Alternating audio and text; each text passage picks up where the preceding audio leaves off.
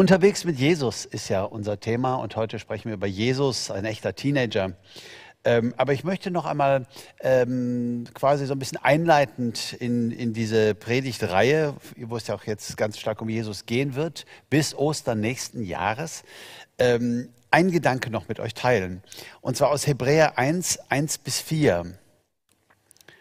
Dort heißt es, nachdem Gott auf vielerlei Weise zu den Vätern geredet hat, hat er zuletzt zu uns geredet durch den Sohn, welcher die Ausstrahlung seiner Herrlichkeit und der Ausdruck seines Wesens ist.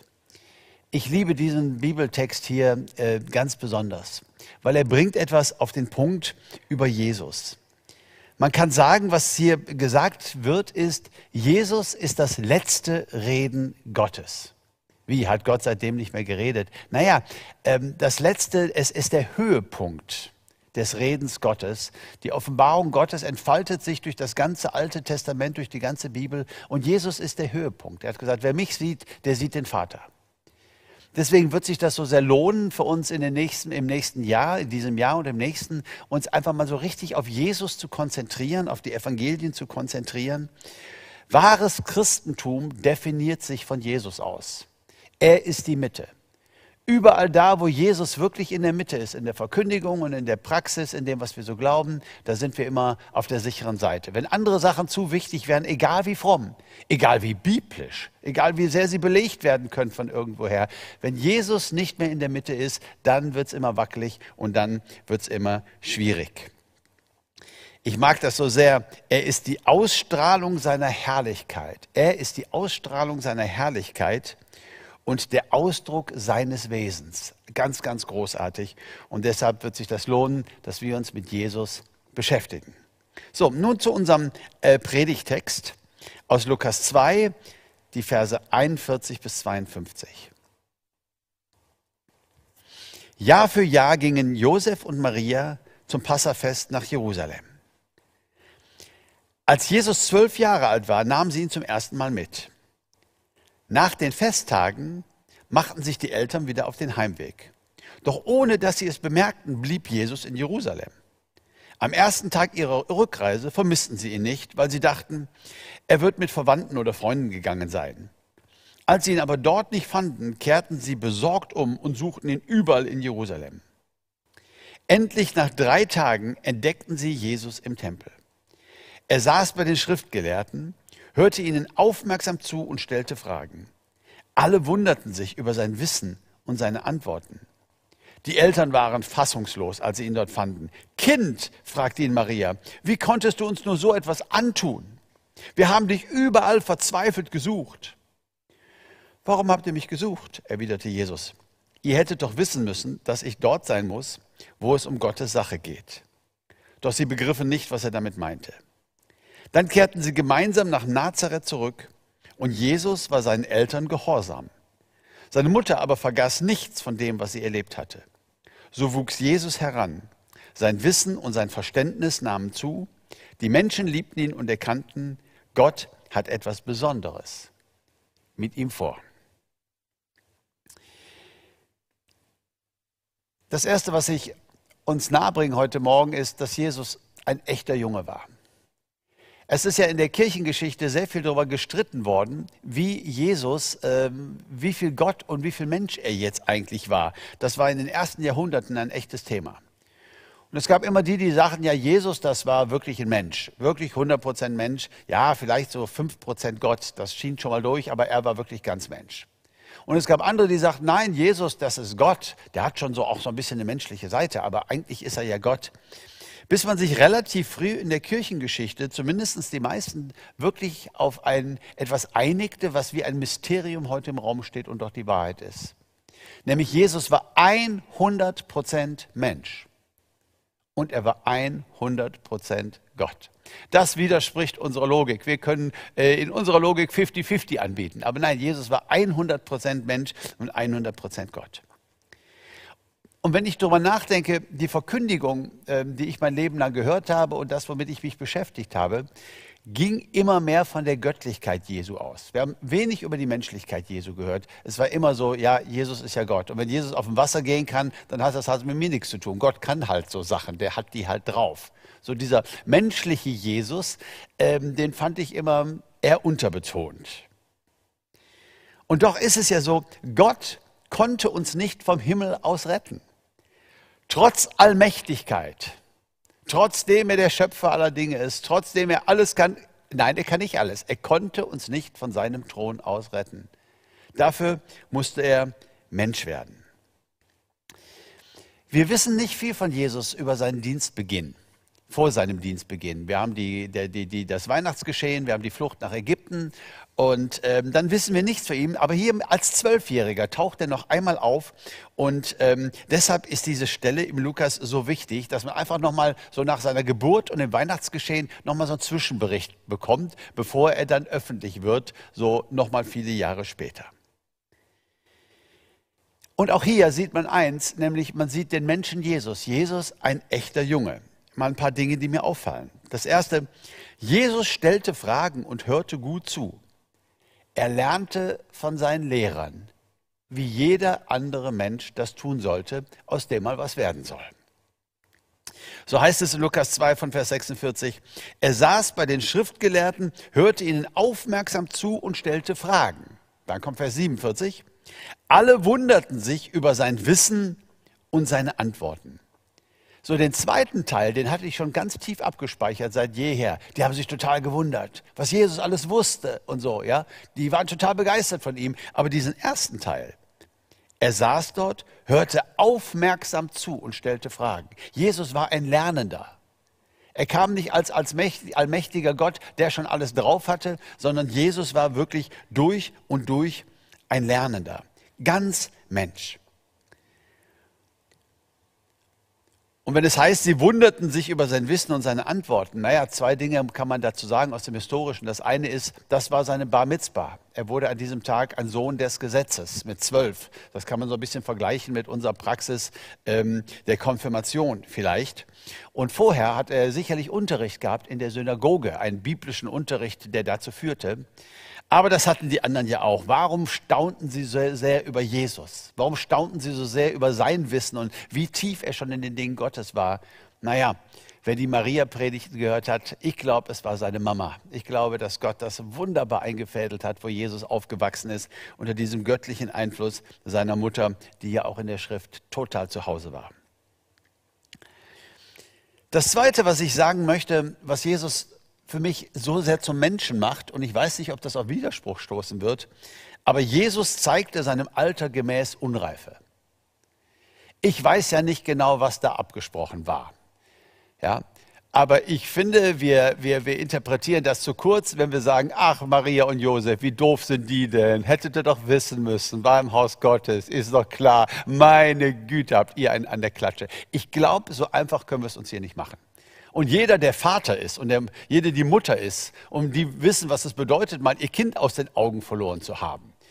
Ich weiß nicht genau, um wie viele Tage es sich handelt. Nach drei Tagen heißt es dann, war das drei Tage Suche in Jerusalem? Das heißt, eine Tagesreise schon zurück?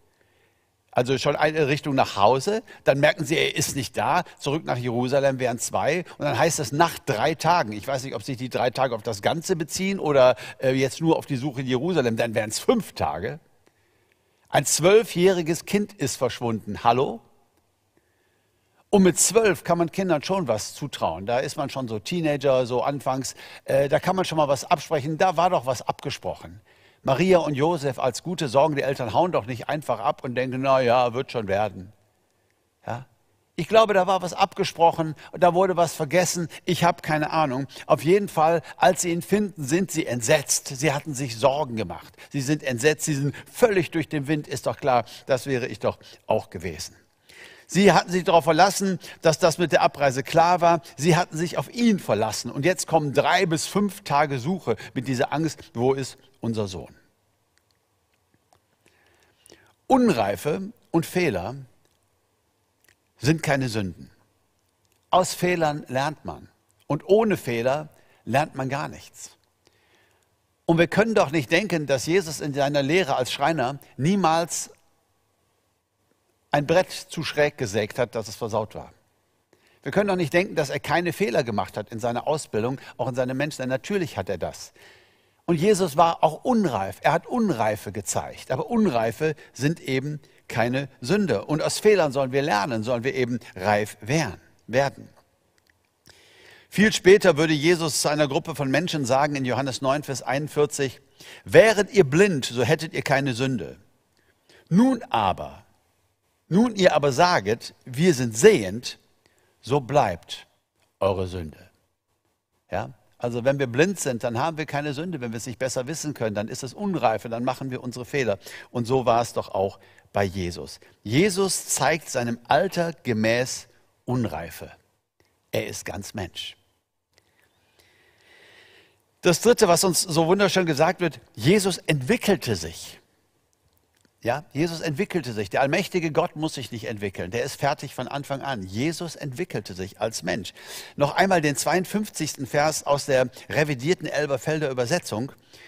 Der sagt uns vier Dinge, vier Gebiete, wo Jesus sich entwickelt. Und Jesus nahm zu an Weisheit und Alter und Gunst bei Gott und den Menschen. Also vier Dinge. Erstens eine mentale Entwicklung. Jesus nimmt zu an Weisheit, ja, entwickelt sich, wird weiser. Zweitens eine körperliche Entwicklung. Er nimmt zu an Alter, an Größe. Drittens eine geistliche Entwicklung. Er nimmt zu an Gunst bei Gott. Seine Beziehung zu Gott wird enger. Die Gunst mit Gott, das, das wächst. Und viertens eine soziologische Entwicklung, Gunst bei den Menschen. All das wird in diesem Satz gesagt. Und den einen Punkt, der ist natürlich hier wieder ganz besonders prickelnd. Jesus nahm zu an Gunst bei Gott. Ja, hallo, das ist Gottes Sohn. Den hat er auf die Welt gesandt. Ja, der hatte Gunst bei Gott, als er in der Krippe lag oder nicht. Ja, aber als Mensch nahm er zu, auch was die Gunst Gottes betraf. Gott freute sich über diesen jungen Mann mehr und mehr. Da baute sich eine Beziehung auf, wie bei jedem anderen Menschen. Hochinteressant. Jesus, ein ganz normaler Junge. Dann lesen wir, dass Jesus sich einordnete. Sie kehrten zurück nach Nazareth, haben wir gelesen, und Jesus war seinen Eltern gehorsam. Und was für ein Gedanke hier wieder ähm, für uns alle. Der allmächtige Gott, der Schöpfer des Himmels und der Erden, kommt auf diese Erde und wächst auf in einer ärmlichen jüdischen Familie mit einem so begrenzten Horizont in der damaligen Zeit und was sie schon wussten und, und in einem kleinen Dorf irgendwo in der Provinz und Jesus ordnet sich ein. Jesus ist seinen Eltern gehorsam. Ja? Er sagt nicht, Mensch, wisst ihr eigentlich, wen ihr vor euch habt? Ich bin der lebendige Gott. Nein, Jesus ordnet sich von ganzem Herzen ein mit all dazugehörigen Schwierigkeiten und Frustrationen. Uwe, warum freust du dich darüber so sehr? Man merkt ja an, das ist ein ganz besonderer Punkt. Nun, zum einen denke ich, dass der ein bisschen vernachlässigt ist. Und zum anderen glaube ich, wenn wir den verlieren, verlieren wir eine ganz, ganz wichtige Wahrheit. Und die wird Störungen verursachen in unserer Beziehung zu Gott. Nämlich, wir verlieren aus den Augen, dass Jesus ein echter Menschenversteher ist. Wenn du mal einen echten Menschenversteher kennenlernen willst, dann kann ich dir keinen anderen so sehr empfehlen wie Jesus Christus. Er weiß wirklich, was Menschsein bedeutet. In Hebräer 4, Vers 15 ist dieser geniale Vers, der sagt, doch er gehört nicht zu denen, die unsere Schwäche nicht verstehen und zu keinem Mitleid fähig sind. Jesus Christus musste mit denselben Versuchungen kämpfen wie wir, auch wenn er nie gesündigt hat. Er gehört nicht zu denen, die unsere Schwächen nicht verstehen können. Hast du Schwächen? Was? Ja? Ja, ich auch. Da fallen mir aber direkt etliche ein. Da fallen mir Dinge ein, über die ich nicht gerne rede. Da fallen mir Dinge ein, die mir unangenehm sind. Ja, ich bin ein Mensch mit Schwächen. Ich bin von neuem geboren.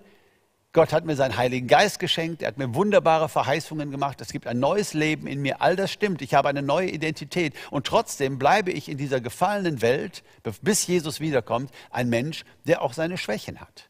Ja, es kann auch daran gearbeitet werden und Gott kann Gnade schenken und wir können uns immer weiter verändern. Aber eins wird nicht aufhören, nämlich dass wir als Menschen einfach auch unsere Schwächen haben und immer mal wieder Schwächen haben werden. Und keiner kann dich so gut verstehen wie Jesus. Selbst wenn du an den Rand kommst, wo du dich selber nicht mehr verstehen kannst, wo du sagst, ich verstehe nicht, warum ich da so bescheuert reagiert habe und du liegst des Abends wach und du sagst, ich verstehe nicht, wie man sich so gehen lassen kann, dann darfst du die Stimme Gottes hören, die Stimme Jesu hören, die sagt, ich verstehe es aber. Ich verstehe genau, warum du das gemacht hast, auch wenn du es noch nicht verstehst. Und ich bin da, zu vergeben, zu trösten, aufzubauen, Nase putzen, aufstehen und weiter geht's. Wir gehen diesen Weg gemeinsam. Ich verstehe dich. Er ist unser Fürsprecher. Er kann für uns sprechen. Er weiß, was es bedeutet. Und zwar nicht, weil er der allmächtige Gott mal kurz auf Erdeinsatz war, ein paar Wunder wirken. Nein, sondern weil er wirklich ganz wie wir Mensch geworden ist. Ich habe bei einem meiner Konzerte vor einigen Jahren ein ähm, Mitglied des Deutschen Bundestags kennenlernen dürfen. Und der erzählte mir, dass er in der Stadt, aus der er kam, einer deutschen Großstadt, 35 Jahre lang im Polizeidienst war, bevor er dann in die Politik ging und dann sogar bis in den Bundestag gewählt wurde. Und da habe ich mir gedacht, ähm, ohne andere zu kritisieren, aber ich, ich wünsche unserem Land, ich wünsche Deutschland, dass möglichst viele solcher Leute im Bundestag sitzen dass möglichst viele solche Leute in Verantwortung kommen, die 35 Jahre lang so im richtigen Leben mit den Bürgern äh, äh, und mit den Kollegen und so weiter dieses Leben gestaltet haben. Und ich kann mir gut vorstellen, dass ganz viele sich von diesem Mann gut repräsentiert fühlen. Er versteht uns. Er war einer von uns. 35 Jahre Polizeidienst. Er versteht uns. Er war einer von uns. Und dann ist er in den Bundestag aufgestiegen. Ich sage das mal so, das ist mir ein Tacken sympathischer als Politprofis, die direkt nach dem Studium dann da durchziehen und eigentlich sonst noch nie was anderes gemacht haben. Ich will nicht sagen, darf nicht sein. Ich will nicht sagen, können nicht auch großartige Leute sein. Also ich sage nur, ich finde es in der Regel ein Tacken sympathischer. Die Leute vertrauen ihm. Einer von uns, 35 Jahre. Und das ist unser Jesus. Um unser Vertrauen zu erwerben, reicht es Gott nicht, uns wissen zu lassen, dass er unser Konstrukteur ist und allwissend. Natürlich verstehe ich euch, auch von meinem heiligen Thron aus. Ich habe euch doch gemacht. Ich bin allwissend. Reicht Gott nicht. Unter seinem Niveau. Er wird Mensch, ganz Mensch und ganz Junge. Und es gibt keinen größeren Menschenversteher als Jesus Christus. Jesus weiß, was es bedeutet, ein pubertierender Teenager zu sein. Jesus weiß, wie schwer es ist, erwachsen zu werden. Jesus weiß, wie doof Eltern sein können. Wie doof und boniert und unsensibel manches Mal. Ich habe festgestellt, Eltern können schon sehr, sehr doof sein. Wenn man dann so 18, 19, 20 wird, haben die Eltern oftmals die Reife entwickelt, dass man dann auch wieder vernünftig mit ihnen reden kann. Ich glaube, Mark Twain hat das mal so gesagt. Äh, auch das habe ich festgestellt. Jesus weiß, wie frustrierend das sein kann, wie alleine man sich fühlt, wie unverständlich man sich manches Mal fühlt mit seinen Pickeln und mit all den Dingen, die im Leben vor sich gehen. Dass man jetzt bald erwachsen ist und dann doch noch nicht so behandelt wird und all der Frustration. Jesus weiß es. Jesus weiß es, was es bedeutet, wenn Sexualität erwacht, wenn dieser unglaublich starke Trieb in uns erwacht und wenn wir lernen müssen, damit umzugehen. Jesus weiß es. Er weiß ganz genau, wie sich das alles anfühlt. Wir können sagen, unserem Jesus ist nichts Menschliches fremd. Das ist der Grund, warum eine andere Religion, mal rein so intellektuell gesehen, für mich äh, niemals in Frage käme. Das ist das, was ich so unglaublich finde. Ein Gott, dem nichts Menschliches fremd ist. Wie wir singen in dem alten Lied, Gottheit und Menschheit vereinen sich beide. Schöpfer, wie kommst du uns Menschen so nah? Das tut er in Jesus Christus, indem er wirklich ganz Mensch wird. Und deshalb, mein Freund, Jesus verdient dein Vertrauen. Er versteht dich viel besser, als du selbst das tust. Du darfst ihm vertrauen. Er ist auf deiner Seite. Und selbst in deinen Schwächen, auch in deinen Sünden und Versagen, Jesus versteht und weiß warum. Er weiß, dass du es nicht wolltest. Er weiß, warum du mit dieser Sache nicht klarkommst. Er ist da und er streckt dir seine Hand entgegen. Du darfst ihm vertrauen. Jesus ist der große Menschenversteher. Und das bringt uns zu einem Punkt, nämlich drittens, Jesus ist ein echtes Vorbild.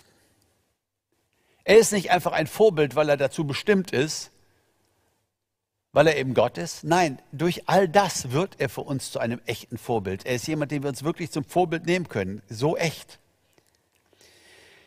In Lukas 2, Vers 49 noch einmal unser Text. Jesus, als seine Eltern da vor ihm standen, völlig entsetzt, sagt er, warum habt ihr mich gesucht? Ihr hättet doch wissen müssen, dass ich dort sein muss, wo es um Gottes Sache geht. Ich weiß nicht, wie versucht Josef war, ihm in dem Moment mal in seinen messianischen Hintern zu treten. Ich weiß es nicht. Ich kann mir als Vater nur vorstellen, dass die Versuchung unfassbar gewesen wäre. Ja? Fünf Tage, drei Tage gesucht, voller Panik und ach, hätte er doch wissen können. Naja, über Unreife haben wir gesprochen. Aber eine Sache ist doch wirklich, die bringt Jesus doch hier genial auf den Punkt. Maria, du weißt doch alles, was gesagt wurde. Du hast es doch in deinem Herzen bewahrt. Du hast doch die ganzen Voraussagen gehört. Wo hätte ich denn schon sein sollen?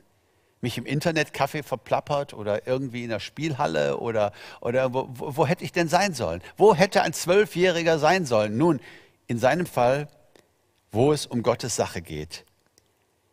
Und das ist etwas, wo Jesus unser Vorbild sein kann und sein darf und sein soll. Wir dürfen von Jesus lernen, dort zu sein mit unserem ganzen Leben, mit unserer ganzen Kraft, mit unserer ganzen Leidenschaft, dort zu sein, wo es um Gottes Sache geht im Hause Gottes. Das ist Jesu Markenzeichen, seine Liebe zum Haus Gottes. Und das Haus Gottes im Neuen Testament ist die Gemeinde. Das ist die Gemeinde, die Jesus baut. Wir sind die Gemeinde Jesu Christi. Und wir dürfen hier Gottes Sache miteinander erleben und wir dürfen hier gemeinsam an Gottes Sache stehen. Gottes Sache ist es, dass das Evangelium gepredigt wird, dass wir diese wunderbare Nachricht von Gott ist ein Mensch geworden. Gott hat sich mit euch allen versöhnt. Seine Hand ist ausgestreckt. Ihr braucht nur einschlagen. Was für eine Nachricht, was für eine gute Nachricht. Gott hat sich schon mit uns versöhnt, unilateral, nur von seiner Seite aus. Er hat das schon getan. Und wir dürfen seine Hand nehmen, wir dürfen einschlagen, wir dürfen uns versöhnen lassen mit Gott, wir dürfen Frieden finden mit Gott, wir können wiederhergestellt werden zu dem, wozu wir geschaffen wurden, nämlich zur Gemeinschaft mit unserem Schöpfer. Was für eine Botschaft. Der Kampf für die Armen, der Kampf für Gerechtigkeit in dieser Welt gehört ganz genauso dazu, dass wir Anwälte sind und auf der Seite der Armen und Unterdrückten stehen. Das ist Gottes Sache in dieser Welt, bis Jesus Christus wiederkommt. Das ist das Markenzeichen Jesu. Liebe zu Gottes Haus, Liebe zu Gottes Sache und mit ganzem Herzen dafür brennen.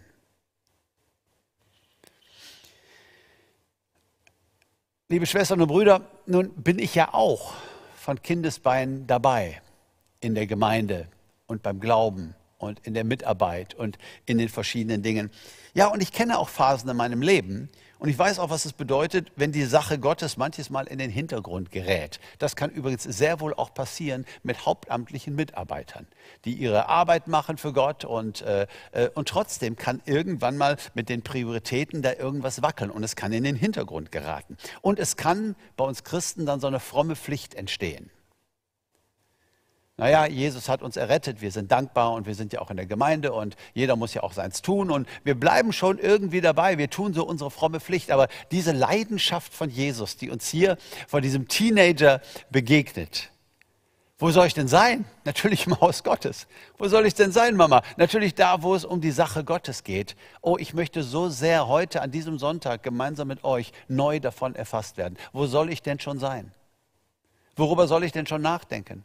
Was soll mich denn schon beschäftigen? Was soll denn in meinem Leben das große Thema sein, das mich beschäftigt? Die Sache Gottes. Das Evangelium zu verkünden, für die Armen da zu sein, Reich Gottes zu bauen, meine Geschwister zu ermutigen. Die Sache Gottes sollte unser großes Thema sein.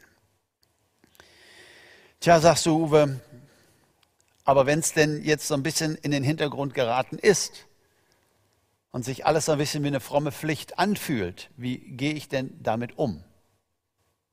Ich glaube, es gibt nur eine Art und Weise, diese Leidenschaft wieder neu zu erwecken, nämlich Gottes Sache betreiben wir ja nur kraftvoll aus der Beziehung zu Gott heraus.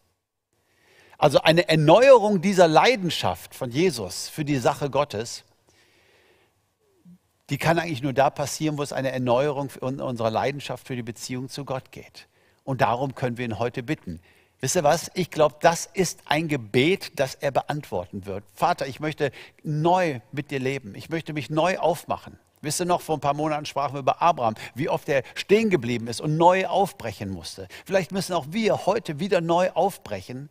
Sagen ich, Vater, ich möchte in diesem Jahr 2021 mit dir leben. Jesus, ich möchte an deine Hand gehen. Ich möchte jeden Tag mit dir reden. Ich möchte jeden Tag mit dir verbunden sein. Und aus der Verbundenheit mit ihm wächst die Leidenschaft für seine Sache. Ansonsten, wenn das nicht ist, gerät das in den Hintergrund und die fromme Pflicht kommt und wir machen dann halt irgendetwas, weil es ja dazugehört. Ich glaube, es gibt mehr. Wisst ihr, warum ich glaube, dass es so wichtig ist? Vielleicht denkst du jetzt, ja, ja, weil du Pastor bist und weil du immer wieder Mitarbeiter brauchst und weil du immer wieder Leute brauchst, die sich irgendwo engagieren. Ihr habt mich durchschaut. Aber das ist nicht der Hauptpunkt. Das ist nicht der Hauptpunkt. Nein, der Grund, warum das so wichtig ist, ist, dass ich weiß, dass nur dort wahre Befriedigung möglich ist. Es gibt so viele schöne Dinge im Leben. Dinge, die uns erfüllen, die uns Freude machen. Ich treibe sehr, sehr gerne Sport, wenn ich unterwegs bin und ich mache meine Läufe. Ich, es, es geht mir so gut dabei. Ich freue mich, dass ich gesund sein darf. Es gibt so viele schöne Dinge die wir machen können. Vielleicht hast du einen sinnvollen Beruf und du, du magst, was du dort tust und du entwickelst dort etwas und äh, hast eine tolle Beziehung zu den Kollegen. Vielleicht bist du frisch verliebt oder vielleicht bist du schon Jahrzehnte verliebt. Vielleicht ist die Liebe und die Beziehung zu diesem Menschen so etwas, was dir ganz, ganz besonders wichtig ist und dich so unfassbar erfüllt. Das ist alles gut und schön. Und es ist alles wunderbar. Das dürfen wir alles haben und genießen. Aber es ist nicht das Einzige. Und es ist nicht das Eigentliche. Der Mensch braucht diese Beziehung, diese, diese, diese Rückbindung an Gott. Und der Mensch, wenn er glücklich sein will, wenn er wahre Befriedigung, wahre Lebensbefriedigung erleben will, braucht er dieses Ding, ich lebe für etwas, das ist größer als ich selber. Ich diene einer Sache, die ist größer als ich selber bin. Das steckt in uns drin. Und dann kann die Liebe kommen und dann können wir unseren Sport treiben, dann können wir ganz viele Dinge, die das Leben bereichern und schön sind. Aber wenn das fehlt, dann fehlt etwas ganz, ganz Wesentliches. Es geht nicht nur um mich. Es geht nicht nur um meine Gefühle, um meine große Liebe, um meine sportlichen Erfolge, um meinen tollen Job, um, um, um, um es geht nicht nur um mich, es geht um etwas viel, viel Größeres. Dafür lebe ich. Ich habe eine Berufung, ich habe eine Mission, so wie Jesus. Das soll Leidenschaft in mir auslösen die Sache Gottes. Denn hier, nur hier ist wahre Befriedigung möglich. Viel, Spätus, viel, später würde Jesus sagen, in Johannes 4, ähm, Vers 32 und 34, sagt er das zu seinen Jüngern. Ich habe eine Speise zu essen, die ihr nicht kennt. Noch nicht. Meine Speise ist die, dass ich den Willen dessen tue, der mich gesandt hat und sein Werk vollbringe. Hier geht es nicht um Speise im Sinne von Pommes oder Pizza. Auch nicht was Gesünderem. Sondern hier geht es um Lebensspeise, die wirklich satt macht. Wirkliche Befriedigung, Lebensbefriedigung. Dafür sind wir als Menschen da. Dafür hat Gott uns geschaffen. Sein Gegenüber zu sein, in Beziehung mit ihm zu leben und für seine Sache zu streiten und zu kämpfen. Wir sind hier, um für Jesus zu leben, uns für seine Sache zu engagieren. Nicht nur in der Gemeinde, auch im Betrieb, auch an der Uni, auch in der Schule, da wo wir stehen, stehen wir als Frauen und Männer Gottes, um uns von Gott gebrauchen zu lassen. Die Sache Gottes. Ich möchte so sehr, dass das in 2021 mich ganz, ganz tief prägt und ganz, ganz viel neue Leidenschaft in mir hervorbringt. Ich möchte sein wie Jesus. Ich möchte uns Mut machen zu sein wie Jesus, unserer Berufung zu folgen, einer größeren Sache zu dienen. Und du sagst, ja, aber weißt du, in meinem Leben, Uwe, da ist noch manches nicht in Ordnung, da ist noch manches nicht perfekt, ich habe doch meine Schwächen und ich habe doch noch meine Söhne. Hey, Jesus, der Teenager in aller Unreife, ich weiß nicht, ob er hätte in dem Tempel sein sollen. Ich weiß nicht, ob das eine Art von Ungehorsam war oder zumindest, dass er nicht richtig zugehört hat. Ich habe keine Ahnung. Ich weiß nur eins, im Zweifelsfalle, mit all seinen Schwächen, mit all seinen Phasen, als ganz normaler Teenager. Die Sache Gottes, das war sein Herz. Und das wünsche ich mir und das wünsche ich uns allen so sehr für dieses kommende Jahr.